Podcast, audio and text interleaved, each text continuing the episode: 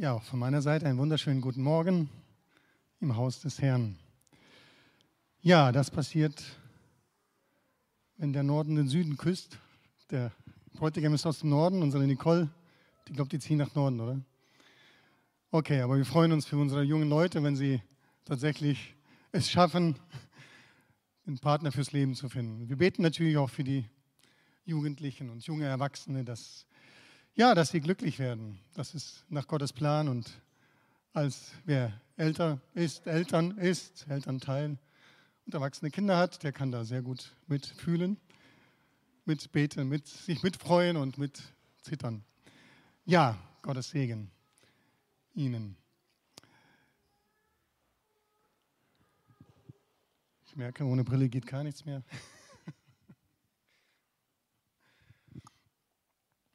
Ein Spruch ist mir in einem Kalender aufgefallen und verfolgt mich seitdem. Und dachte, dann äh, ist auch die Grundlage für meine Predigt. Da hieß es, nicht die Glücklichen sind dankbar, es sind die Dankbaren, die glücklich sind. Noch einmal. Nicht die Glücklichen sind dankbar, es sind die Dankbaren, die glücklich sind. Nun, jeder Mensch möchte glücklich sein, oder? Das ist so in uns angelegt, in unserer menschlichen Natur. Wie wird man glücklich? Wenn es um Thema Dankbarkeit geht, dann ja, dann verfolgt mich der Psalm 103 immer wieder. Und äh, ja, Gott hat ihn wieder, wieder aufs Herz gelegt. Ich habe gesehen, ich habe hab darüber vor vier Jahren gepredigt bereits, über Psalm 103. Aber ich bete, dass Gott, auch wenn wir nach vier Jahren das wieder hören, dass er uns Dinge neu macht, das Wort Gottes lebendig und neu macht. Dass wir es wirklich, ja, dass es lebendig wird in uns einfach und etwas bewirkt. Wir lesen ihn gemeinsam, Psalm 103. Bleibt an der Wand, an der Leinwand. Von David. Lobe den Herrn, meine Seele, und alles, was in mir ist, seinen heiligen Namen. Lobe den Herrn, meine Seele, und vergiss nicht, was er dir Gutes getan hat. Der dir alle deine Sünden vergibt und heilt alle deine Gebrechen. Der dein Leben vom Verderben erlöst, der dich krönt mit Gnade und Barmherzigkeit. Der dein Alter mit Gutem sättigt, dass du wieder jung wirst wie ein Adler. Der Herr übt Gerechtigkeit und schafft Recht allen Unterdrückten. Er hat seine Wege Mose wissen lassen, die Kinder Israels seine Taten. Barmherzig und gnädig ist der Herr, geduldig und von großer Güte. Er wird nicht immer zu Rechten und nicht ewig zornig bleiben. Er hat nicht mit uns gehandelt nach unseren Sünden und uns nicht vergolten nach unseren Missetaten. Denn so hoch der Himmel über der Erde ist, so groß ist seine Gnade über denen, die ihn fürchten. Sofern der Osten ist vom Westen, hat er unsere Übertretungen von uns entfernt. Wie sich ein Vater über Kinder erbarmt, so erbarmt sich der Herr über die, welche ihn fürchten. Denn er weiß, was für ein Gebilde wir sind. Er denkt daran, dass wir Staub sind. Die Tage des Menschen sind wie Gras. Er blüht wie eine Blume auf dem Feld. Wenn ein Wind darüber geht, so ist sie nicht mehr da und ihre Städte kennt sie nicht mehr. Aber die Gnade des Herrn währt von Ewigkeit zu Ewigkeit über denen, die ihn fürchten, und seine Gerechtigkeit bis zu den Kindeskindern, bei denen, die seinen Bund bewahren und an seine Gebote gedenken, um sie zu tun. Der Herr hat seinen Thron im Himmel gegründet und seine Königsherrschaft regiert über alles. Lobt den Herrn, ihr seine Engel, ihr starken Helden, die ihr seinen Befehl ausführt, gehorsam der Stimme seines Wortes. Lobt den Herrn, alle seine Herrscharen, seine Diener, die ihr seinen Willen tut. Lobt den Herrn, alle seine Werke, an allen Orten seiner Herrschaft.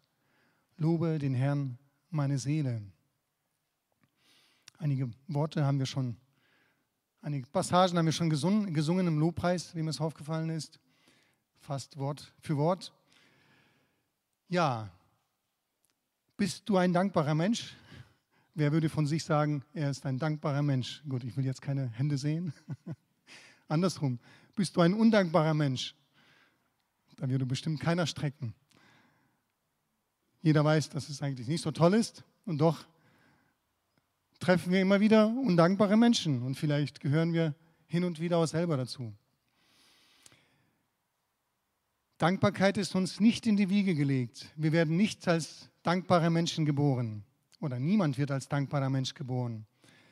Deswegen meine Predigt Dankbarkeit lernen.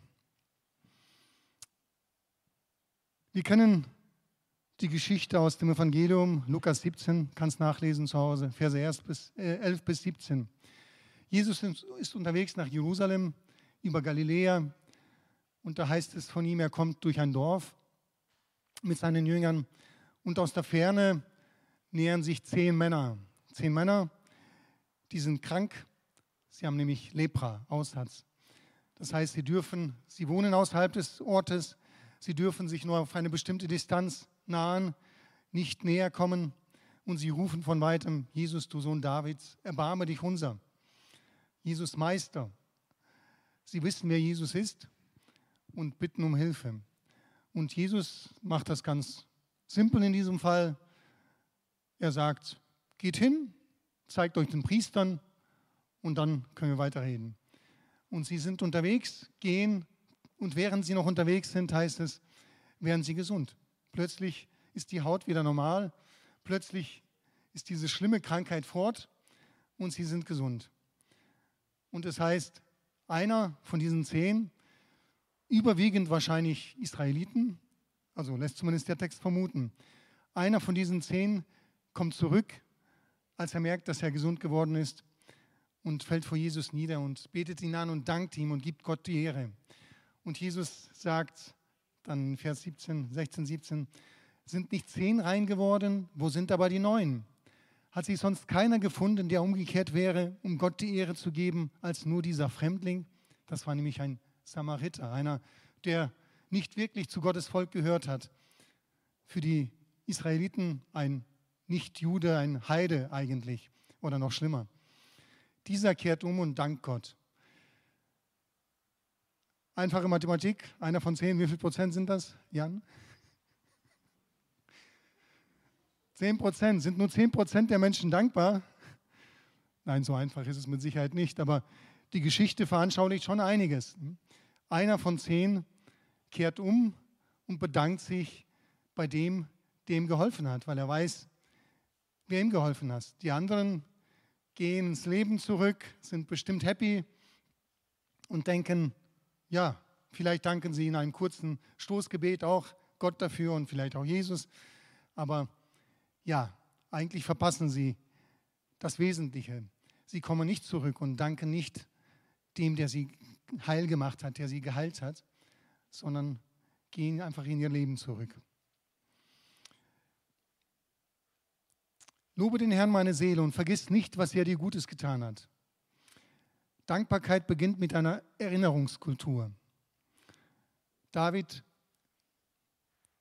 fordert seine Seele auf, sich selber auf, nicht zu vergessen, was Gott ihm Gutes getan hat, sich daran zu erinnern.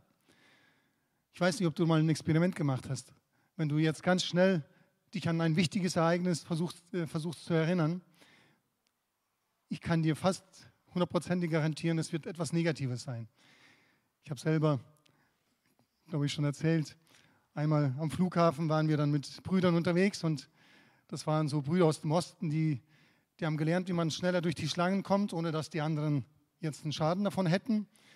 Es ist ja so, also in Deutschland, die Deutschen sind ja dafür bekannt, dass es alles ganz, ganz geordnet sein muss. Und wenn da drei Ausgabestellen sind beim Essen, dann äh, ist es so trotzdem, dass es, es gibt eine Schlange, obwohl es einfacher ginge. Aber gut, so ist es nun mal. Und die sind, die sind ganz schnell durch und ich dachte, ich mache es genauso. Dann hält mich ein Deutscher an und, und macht mich macht mich hier rund, weil wieso, wie, wieso ich es wage, aus der Reihe zu tanzen und sozusagen außerhalb der Schlange versuche ich da durchzuschlüpfen. Und äh, ein oder zwei Jahre später treffe ich diesen Mann auf dem Flughafen wieder und sage, oh, hallo, wir haben uns mal getroffen, da und da in Moskau. Und da sagt er, sagt er, also ich muss ja wirklich sehr unangenehm aufgefallen sein, dass Sie sich an mich erinnern. Und dann dachte ich, ja, das stimmt. das war jetzt keine angenehme Erinnerung, und der ist mir im, im, im also in Erinnerung geblieben. Also unsere Erinnerungsvermögen reagiert erst einmal auf negative Erlebnisse. Kannst dich, wie gesagt, gerne prüfen. Deswegen fordert David seine Seele auf, erinnere dich daran, was Gott dir Gutes getan hat. Pflege eine Erinnerungskultur von Dingen, von Dingen, von guten Dingen, die du von Gott erfahren hast. Und ich denke, da gibt es eine ganze Menge. Was letzte Woche gut ge gewesen ist, ja, fange an mit kurzer Distanz und geh vielleicht weiter zurück. Erinnere dich an Gottes gute Taten. Und Paul, äh, Psalm 103 nennt uns einige Gründe, um dankbar zu sein. David schreibt hier weiter sofort, der dir alle deine Sünden vergibt und alle deine Gebrechen heilt. Hauptsache gesund, wer kennt das nicht? In Deutschland ist das ein geflügeltes Wort. Ich weiß, letztens habe ich mal in der Mittagspause einen Döner gekauft beim Dönerimbiss, den ich ab und zu mit meinem kurzen Besuch beehre und dann frage ich den Inhaber, wie geht es ihm, wie es ihm so geht. Er fragt mich zurück natürlich. Und äh, naja, und er ist jünger als ich und was und türkisch natürlich und dann sagt er, naja, Hauptsache gesund. Ich dachte, das ist eigentlich den Deutschen vorbehalten, jünger als ich und Hauptsache gesund. Das hört man immer wieder. Und äh, ich denke, auch zur Zeit von David, vor 3000 Jahren war das nicht anders, dass die Gesundheit sehr wichtig war. Und doch weiß David, dass etwas noch wichtiger ist als Gesundheit, nämlich der dir alle deine Sünden vergibt. Mit Gott im Reinen zu sein, ist wichtiger als gesund zu sein. Das hat David erkannt, das erkennen, haben alle Menschen erkannt, die Jesus kennengelernt haben, der dir alle deine Schuld vergibt. Und wenn du heute vielleicht nicht ganz gesund bist, aber mit Gott im Reinen, dann kann ich dich ermutigen, besser mit Gott im Reinen zu sein und nicht ganz gesund oder krank, als gesund und ohne Gott und in Ewigkeit verloren zu sein. Ich war 14, als ich das erfahren durfte, dass Sünde, dass Schuld wirklich schwer drücken kann. So schwer, dass man eigentlich, ja, meint, das Leben hat keinen Sinn mehr. Es geht nicht weiter und so eine Freude einkehrt, wenn Gott einem die Schuld vergibt. Ich hoffe, jeder von uns, die hier anwesend sind, hat diese Erfahrung gemacht. Wenn nicht, darfst du Gott darum bitten, dass er die Schuld vergibt. Das ist eine unbeschreibliche Erfahrung und die ist nicht besonderen Menschen vorbehalten, sondern jedem Menschen, der Gott kennenlernen will. Die erste Erfahrung ist, Gott vergibt meine Schuld. Gott vergibt deine Schuld. Du und dich, wir dürfen mit Gott ins Reine kommen, der dir alle deine Sünden vergibt. Aber das andere kommt sofort hinterher und teilt alle deine Gebrechen. Also Hauptsache gesund ist so nicht richtig und nicht alles, aber krank ist auch nicht dauer, dauerhaft krank zu sein, ist auch nicht das Wahre. Deswegen beten wir für Menschen, beten wir auch für Menschen, die krank sind. Deswegen hat Jesus geheilt. Ich habe über diese Geschichte erzählt, die wir in Lukas finden. Jesus hat immer geheilt. Er hat keinen weggeschickt, der mit einer Bitte zu ihm kam, der krank war. Es sei denn, es heißt in seiner Stadt Nazareth, wegen des Unglaubens der Menschen konnte er keine, keine Wunder tun. Ansonsten jeden Menschen, der sich ihm genähert hat, mit einer Bitte, mit einem Anliegen, die krank waren. Er hat niemanden weggeschickt, der alle deine Gebrechen heilt. Auch David kannte Gott schon als Arzt. In seinen Psalmen lesen wir, meine Gebeine sind vertrocknet, als ich meine Sünde verschwieg, wieder im Zusammenhang mit einer Sünde, mit einer Schuld, bis ich dir meine Schuld geoffenbart habe und dann ist mein Leben wieder aufgeblüht. Manchmal ist Krankheit eine Folge von Schuld, von, ja, von Ungehorsam Gott gegenüber, aber nicht immer. Aber immer ist Gott der Arzt, unser Arzt. Und deswegen, wie gesagt, beten wir und werden das auch heute anbieten. Wenn du nicht gesund bist, wenn du ein Gebrechen hast, darfst du zu Gott kommen. Er heilt auch heute gerne und auf übernatürliche Weise. Wenn Medizin der Weg ist, auch, es ist auch von Gott. Die Weisheit, die Gott den Menschen gegeben hat, der alle deine Gebrechen heilt. der dein Leben vom Verderben erlöst, der dich krönt mit Gnade und Barmherzigkeit. Wie oft warst du vielleicht am, standst du am Abgrund und äh, ja, warst ein, eine Handbreit davon, ins Verderben zu stürzen und Gott hat dich stürzen und Gott hat dich erlöst.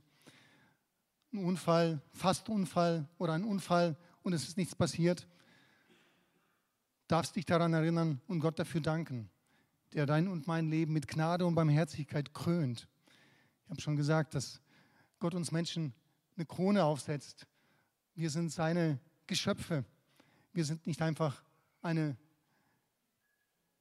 eine Eins von sieben Milliarden oder mehr jetzt mittlerweile, sondern wirklich ein Mensch von Gott geliebt, von Gott gekrönt, von Gott höchstpersönlich mit Gnade und Barmherzigkeit gekrönt.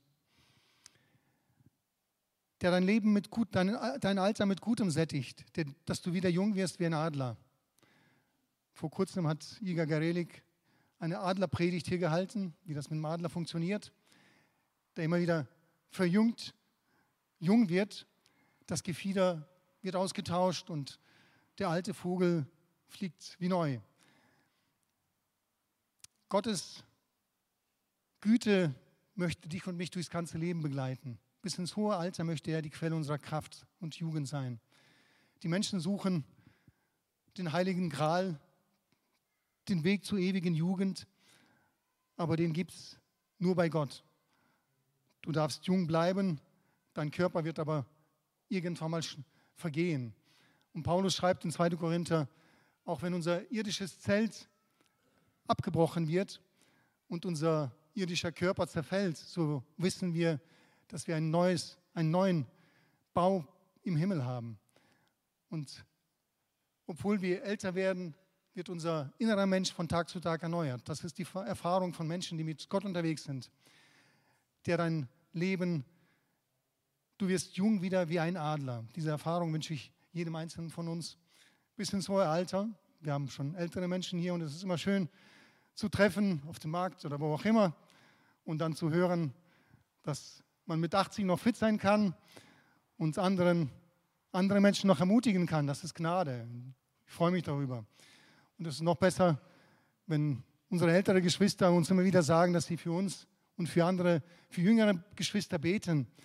Das ist ein gutes, eine gute Aufgabe, wünsche ich jeden, möchte ich jeden älteren Menschen hier ermutigen, jeden Eltern in der Gemeinde.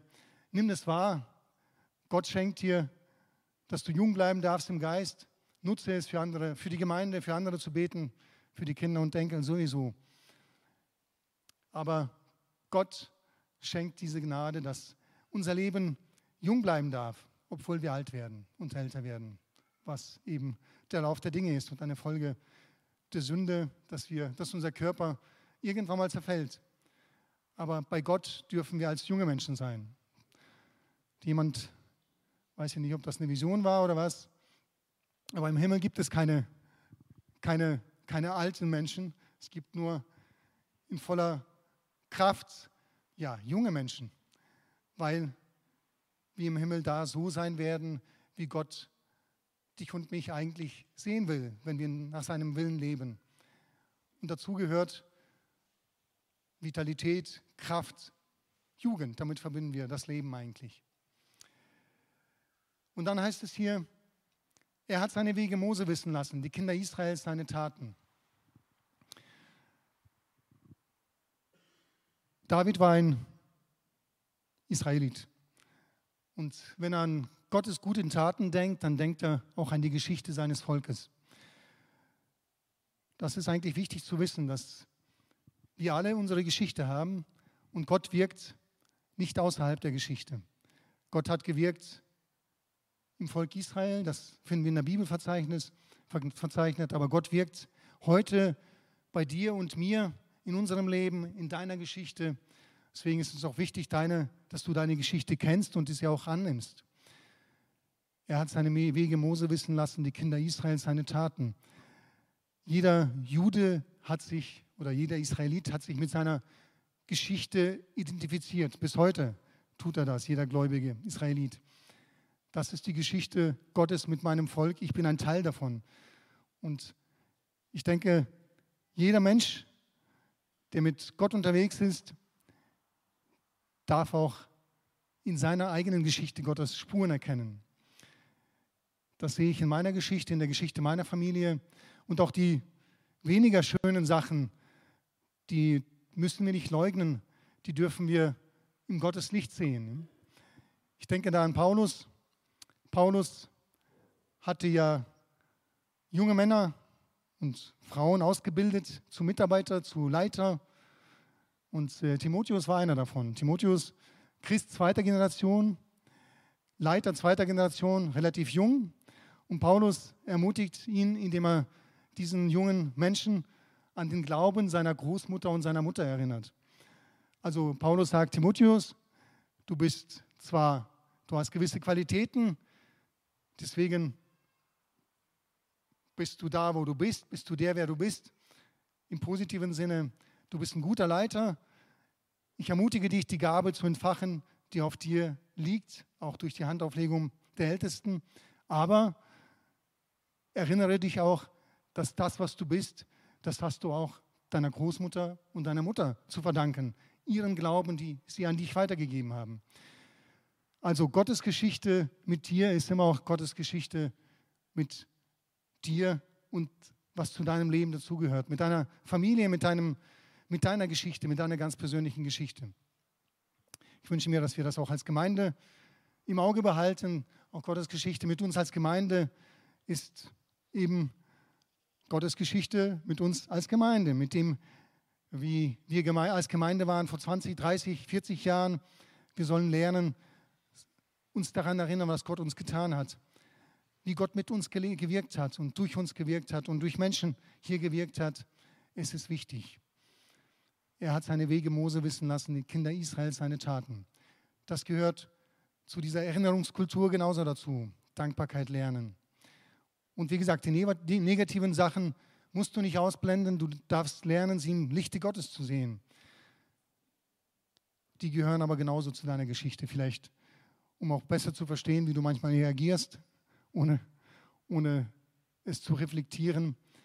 Und das dürfen wir erkennen und auch zum Kreuz bringen. Wie gesagt, es dürfen auch Dinge, die auch Flüche und Bindungen dürfen gebrochen werden am Kreuz. Die haben nicht das letzte Wort. Das heißt, wenn du zum Psychologen gehst, da wird er versuchen, dich zu erklären als Produkt von deiner Geschichte und deiner Umwelt und deinen den Einflüssen. Aber das ist nicht die Herangehensweise der Bibel. Im Lichte der Bibel, im Lichte Gottes bist du für dein Leben verantwortlich. Aber das heißt nicht, dass das andere nicht auf dich einwirkt und dich beeinflusst.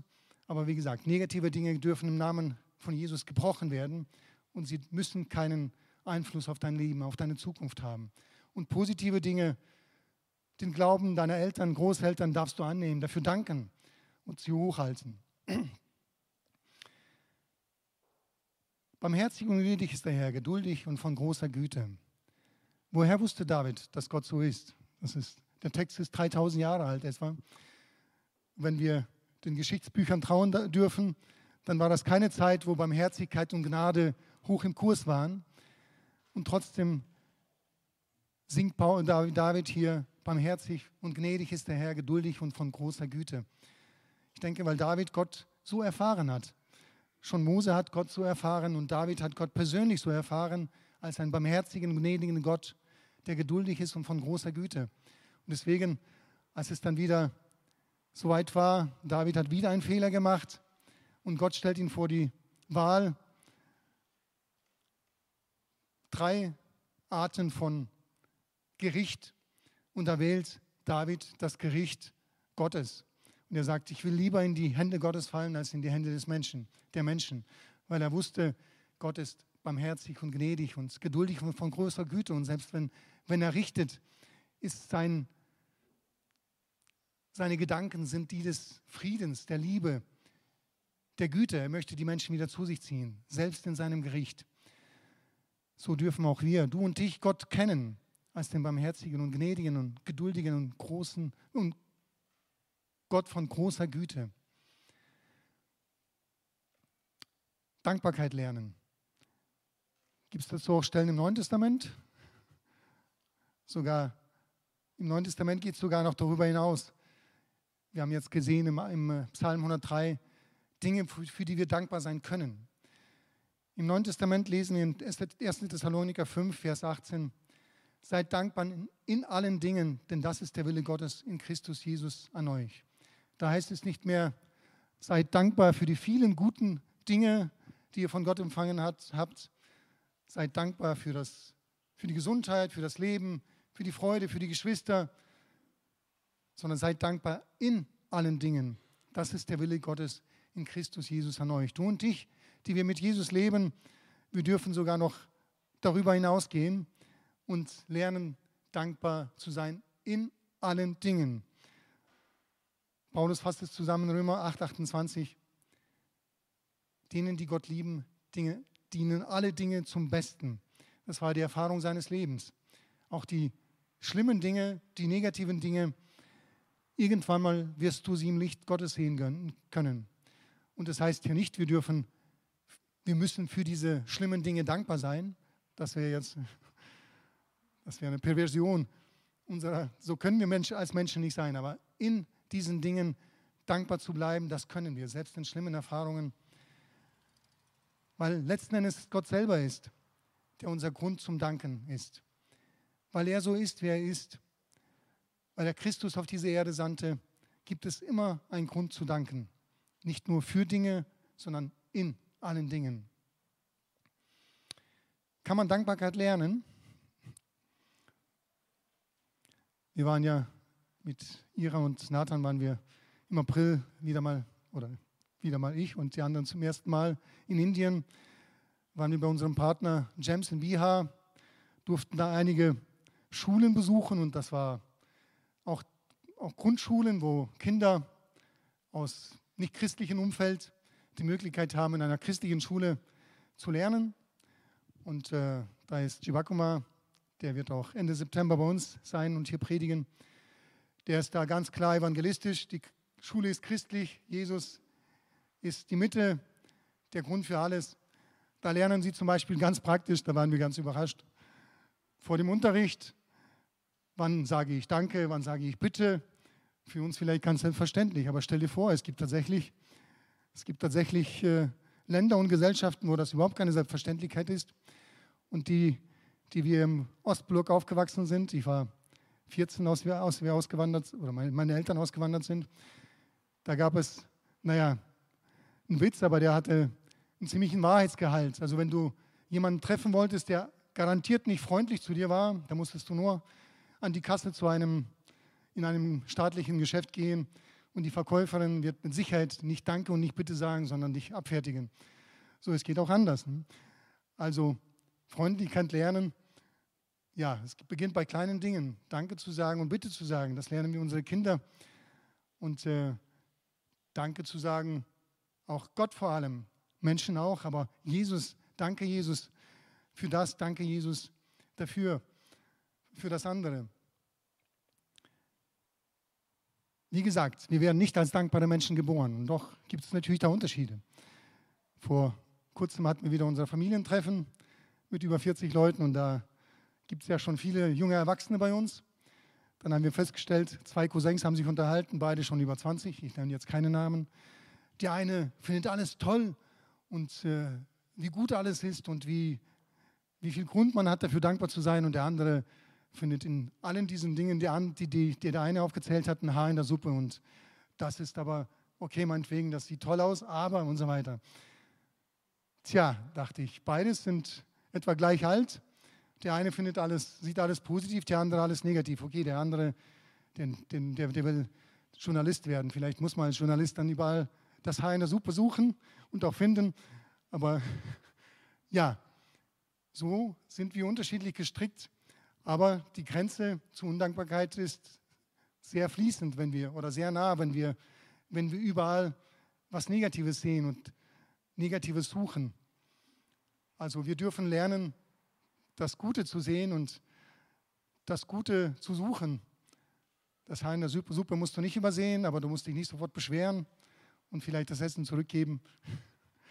Wenn es schlimm ist, kannst du natürlich das machen, ja, aber wie gesagt, es gibt Menschen, die finden überall einen Grund zu klagen.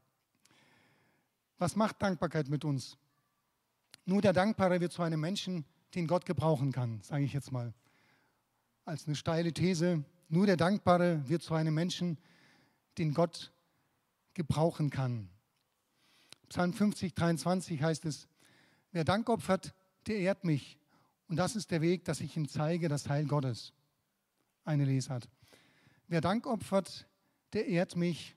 Und da ist der Weg, dass ich ihm zeige, das Heil Gottes. Nun, das Heil Gottes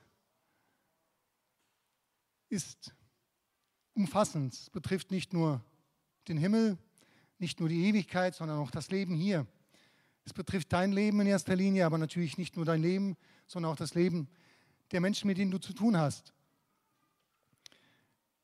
Wir wollen uns oft gebrauchen. Wir sagen, wir möchten uns von Gott gebrauchen lassen. Das ist der Grund, warum unsere jungen Menschen jetzt, über zehn, glaube ich, sind nach Amsterdam unterwegs sind. Sie möchten sich von Gott gebrauchen lassen und äh, wollen da evangelisieren. Kannst dir vorstellen, ein Mensch, der zwar an Gott glaubt und sich Christ nennt, aber unzufrieden ist und kriescremig und überall ein Haar in der Suppe findet, der versucht den anderen das Evangelium schmackhaft zu machen. Also für mich etwas schwierig. Das passt irgendwie nicht zusammen. Ne? Den Dankbaren zeigt Gott den Weg. Ich kürze das nochmal ab. Den Weg überhaupt, um für Gott wirken zu können, um von Gott gebraucht zu werden. Ich habe gestern einen Artikel von Ingolf Felzel gelesen. Ich lese mal einen kurzen Abschnitt durch. Mitwirken in Gottes Plan. Ingolf Felsen ist vielleicht manchen bekannt, war lange Jahre Pastor in der Gemeinde in Tostedt in Norddeutschland, da wo unsere jungen Leute jetzt, wohin, wohin sie abwandern. Gott möge sie dort segnen und gebrauchen. War auch Präses des BFB. Er schreibt dann in diesem Artikel, spontan erinnere ich mich an, eine Zug, an, ein, an ein Zugerlebnis, Hauptbahnhof Hannover. Samstagmittag in einem leeren Sechserabteil. Ein Student setzt sich zu mir. Ich grüße ihn und frage, wohin es geht. Er sagt Göttingen. Und ich wusste, ich habe jetzt gut 20 Minuten. Ich frage ihn, ob er schon mal mit einem Pastor zusammengesessen hat. Er verneinte und ich sagte, wenn Sie mal einem Pastor Fragen stellen möchten, dann mal los. Das Erstaunliche an dieser Begegnung war, dass wir nach etwa zehn Minuten beteten und er sein Leben Christus anvertraute. Ich wagte nicht zu fragen, warum er so schnell auf alles einging. Erst nach dem Gebet hakte ich nach. Und dann kam seine Geschichte. Seine Mutter musste mal einige Monate ins Krankenhaus. Da war ich acht Jahre alt, erzählt er. Da kam ich zu einer Großtante, die hat mir dreimal aus der Kinderbibel eine gute Nachgeschichte vorgelesen. Als Elfjähriger hat mir ein Mitschüler in meiner Schulklasse ein kleines Comicheftchen gegeben. Da stand drauf, Gott liebt dich. Und es war ohne Worte. Ich habe es oft durchgeblättert, denn es lag lange auf meinem Schreibtisch. Als ich anfing zu studieren, kam ich finanziell nicht rum und ich besorgte mir einen Nebenjob in einer Firma. Und der Abteilungsleiter lud mich zu einem gratis Hotelessen ein, was man ja als Student gern mitnimmt. Dort sprach ein Geschäftsmann über ruinierte Lebenswege, die er ging und wer dann in Christus Halt fand. Gestern Abend hat mich mein Freund, den ich in London besuchte, zu einem Gospelkonzert in eine alte Kirche eingeladen. Und jetzt kommen halt noch Sie. Fand ich sehr berührend, die Geschichte, weil Ingolf Helzel einen Artikel, seinen Artikel überschrieben hat mit Erfolglos missionieren. Ich denke, das kennt jeder, der, der sich wirklich von ganzem Herzen und mit aller Kraft für Gott einsetzt, wo es nach Jahren vielleicht scheint, es hat irgendwie wenig gebracht. Der Erfolg bleibt aus. Viele Pastoren erleben Burnout, weil sie, weil sie eben nach zehn oder mehr Jahren nicht das erleben, was sie, was sie, was sie sich vorgestellt haben. Und diese Geschichte, die ist besonders, die fand ich so berührend, weil hier Ingolf sehen darf, wie Gott ihn gebraucht in seinem großen Plan. Er durfte einen Menschen sozusagen im letzten Schritt zum Glauben führen und dieser Mensch hatte schon innerhalb von fast 20 Jahren gab es andere Menschen, die eben diesen Erfolg nicht erlebt haben, aber die immer wieder einen Schritt, einen Schritt weit diesen Menschen begleiten konnten auf dem Weg zu Jesus hin. Dem Dankbaren zeigt Gott den Weg zu seinem Heil. Es sind nicht die Glücklichen, die dankbar sind, sondern es sind die Dankbaren, die glücklich sind. Wir möchten von Gott gebraucht werden. Ich denke, Gott wird keinen Menschen gebrauchen, der undankbar ist, der Gottes Güte nicht sieht, der die guten Dinge, die guten Taten Gottes nicht sieht, sondern immer nur das Negative.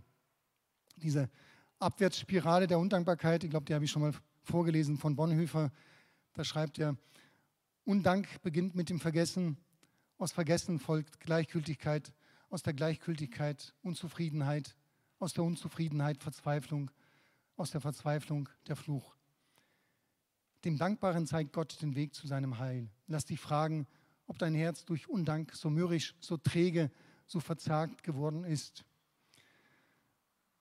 Wenn du dich so fühlst, dann muss es heute nicht so bleiben. Wir möchten jetzt gemeinsam noch uns eine Zeit des Gebets, des Lobpreises nehmen. Der, das Lobpreisteam kann nach vorne kommen. Lobe den Herrn, meine Seele, beginnt der Psalm. Was heißt denn Gott loben? Wenn ich meine Frau Irene lobe, dafür, dass die so super kocht, dass es keinen Sinn macht, auszugehen. Nein, es macht schon Sinn, aber zu Hause schmeckt es doch am besten. Oder für die vielen Dinge, die sie sieht, die ich nicht sehe. Okay, das ist eine Ebene des Lobes. Wir sind Menschen und ja, wir loben vielleicht auf dieser Ebene. Aber wenn, wenn wir Gott loben möchten, wir dürfen aufstehen, dann ist es eine andere Ebene. Wir erkennen, wer Gott ist. Wir erkennen an, wer Gott ist. Er ist der Schöpfer, wir sind Geschöpf. Wir sind nur ein Staubkorn. David schreibt hier ein Gras. Heute da, morgen nicht. Er ist ewig, wir sind vergänglich. Er ist allwissend, wir sind es nicht. Er ist allmächtig, wir sind schwach. Und doch liebt er uns. Und im Englischen und auch im Russischen, da ist es eigentlich übersetzt, segne den Herrn. Praise, uh, bless the Lord, oh my soul. Gott segnen, Gott preisen für das, was er ist. Also nicht einfach nur loben wir auf zwischenmenschlicher Ebene, sondern wirklich ihn erheben. Das möchten wir tun. Und wenn du dich da, da ertappt hast, dass du vielleicht eher undankbar als dankbar bist, darfst du es lernen. Wir werden nicht als dankbare Menschen geboren, aber wir dürfen dankbare Menschen werden. Wir dürfen Gottes Güte sehen und Gott, Gottes Weg zu, zum Heil zeigen lassen. Auch für andere Menschen möchten, dass Gott uns gebraucht. Und Gott kann undankbare Menschen nicht, geglauben, nicht gebrauchen. Da bin ich felsenfest überzeugt aus der Bibel.